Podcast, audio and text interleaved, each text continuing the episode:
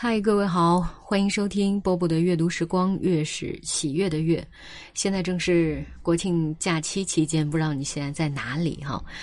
嗯，以往的这种长假呀，大家都会喜欢去尽量远的地方，呃，要么不在自己的这个城市啊，或者去到另外一个国家玩啊什么的。很多人会不理解，说：“哎，你为什么老要出去玩啊？或者你说自己爱旅行，到底是爱些什么东西啊？” 今天来读一篇文章吧，听肖复兴所写的《年轻时应该去远方》。寒假的时候，儿子从美国发来一封 email，告诉我利用这个假期，他要开车从他所在的北方出发到南方去，并画了一共要穿越十一个州的路线图。刚刚出发的第三天，他在德克萨斯州的首府奥斯汀打来电话，兴奋地对我说：“这里有写过最后一片叶子的作家欧·亨利的博物馆。”而在昨天经过孟菲斯城时，他参谒了摇滚歌星猫王的故居。我羡慕他，也支持他。年轻时就应该去远方漂泊，漂泊会让他见识到他没有见识到的东西，让他的人生半径像水一样蔓延的更宽、更远。我想起有一年初春的深夜，我独自一人在西柏林火车站等候换乘的火车。寂静的站台上只有寥落的几个候车的人，其中一个更像是中国人。我走过去一问，果然是，他是来接人的。我们闲谈起来，知道了他是从天津大学毕业到这里学电子的留学生。他说了这样一句话：“虽然已经过去了十多年，我依然记忆犹新。”我刚到柏林的时候，兜里只剩下了十美元。就是怀揣着紧紧的十美元，他也敢于出来闯荡。我猜想得到他为此所付出的代价：异国他乡，举目无亲，餐风露宿，漂泊是他的命运，也成了他的性格。我也想起我自己，比儿子还要小的年纪，驱车北上。跑到了北大荒，自然吃了不少的苦。北大荒的大烟炮一刮，就先给了我一个下马威。天寒地冻，路远心迷，仿佛已经到了天外。漂泊的心如同断线的风筝，不知会飘落到哪里。但是，它让我见识到了那么多的痛苦与残酷的同时，也让我触摸到了那么多美好的乡情与故人。而这一切，不仅普救了我当初青春的谱线，也成了我今天难忘的回忆。没错，年轻时心不安分，不知天高地厚，想入非非，把远方想象的那样好，才敢于外出漂泊。而漂泊不是旅游，肯定是要付出代价的，品尝人生的多一些滋味。也绝不是如同冬天坐在暖烘烘的星巴克里啜饮咖啡的一种味道，但是，也只有年轻时才有可能去漂泊。漂泊需要勇气，也需要年轻的身体和想象力，便收获了只有在年轻时才能够拥有的收获，和以后你年老时的回忆。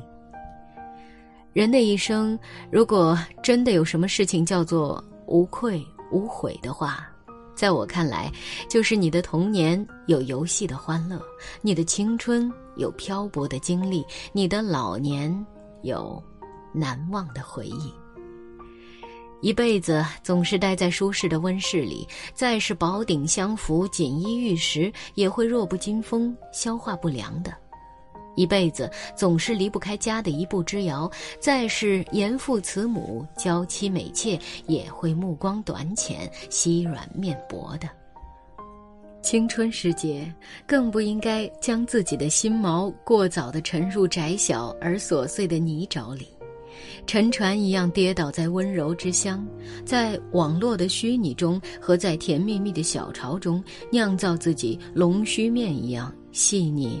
而细长的日子，消耗着自己的生命，让自己未老先衰，变成一只蜗牛，只能够在雨后的瞬间从沉重的躯壳里探出头来，望一眼灰蒙蒙的天空，便以为天空只是那样的大，那样的脏兮兮。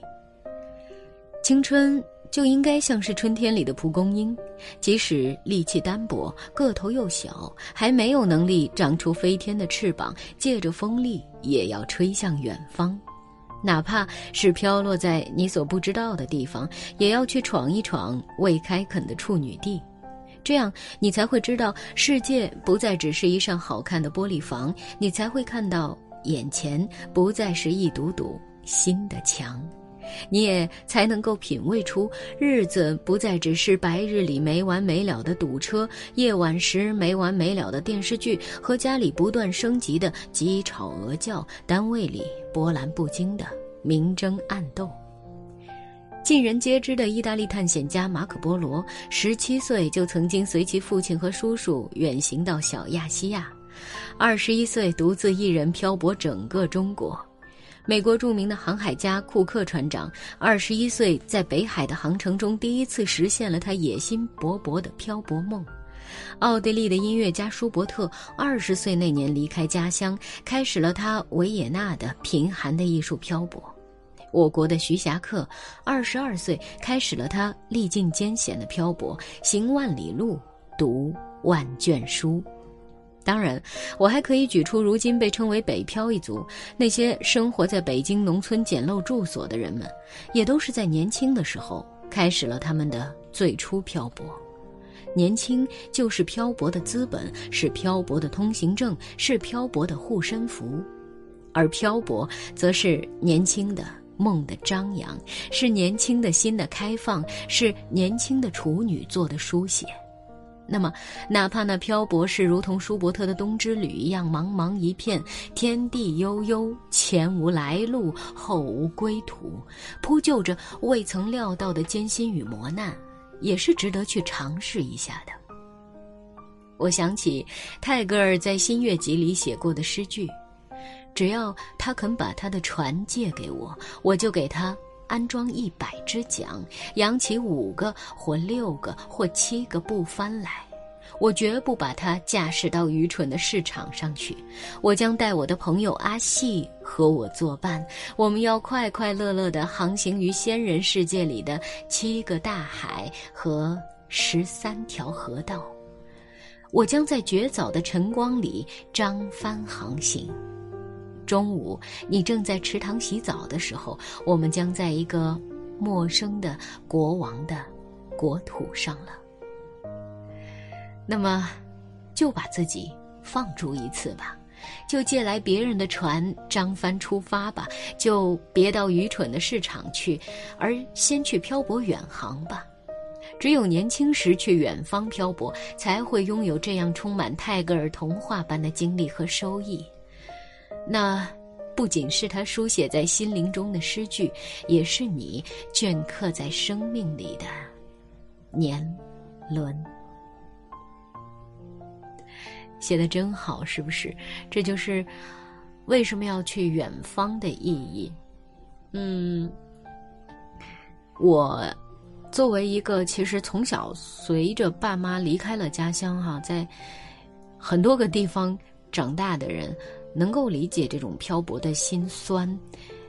后来在能够安定下来，就是有了第一份工作以后，就一直在厦门嘛，包括结婚，包括现在一直定居在厦门。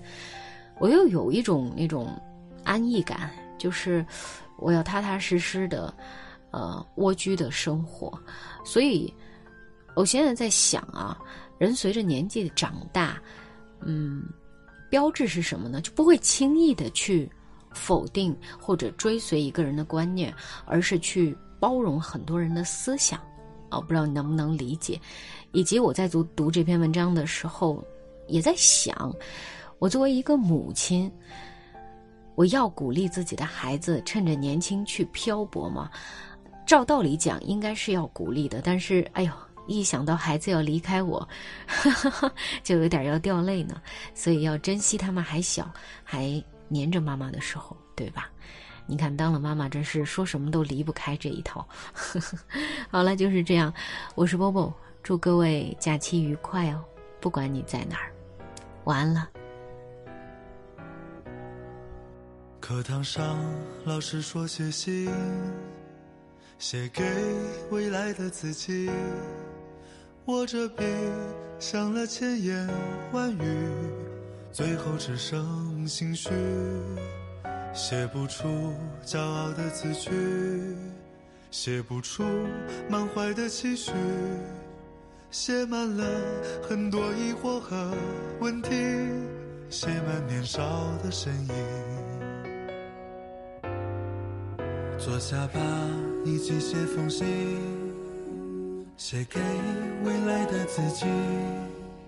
望穿了多少春来冬去。跋涉光年的距离，我写了很多的问题，像一首自己的主题曲。未来你会做着什么事情？听着怎样的歌曲？小心翼翼学会长大，头破血流了吗？奋不顾身了吗？做了喜欢的事吗？能不能找到他？陌生世界虽然很大，一个人也会好吧？习惯寂寞了吗？孤单声音不再害怕，呐喊就有回答。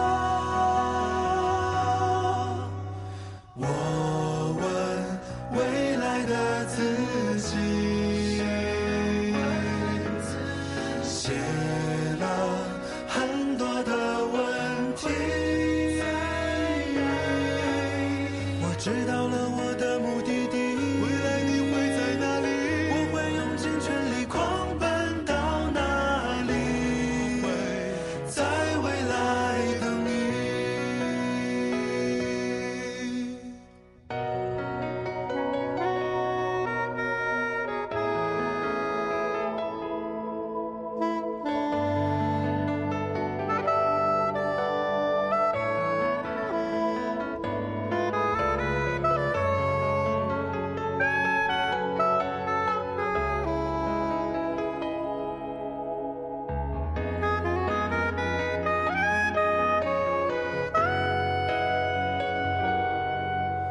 坐下吧，一起写封信，写给未来的自己。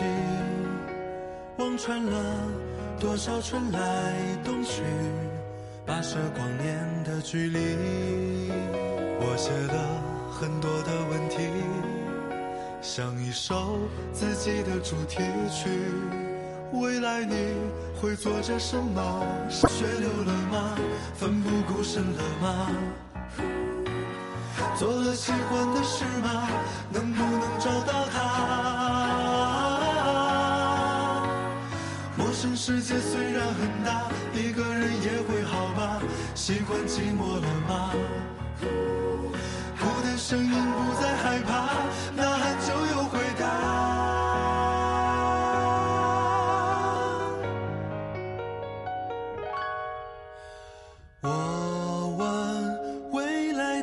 自己，我想问自己。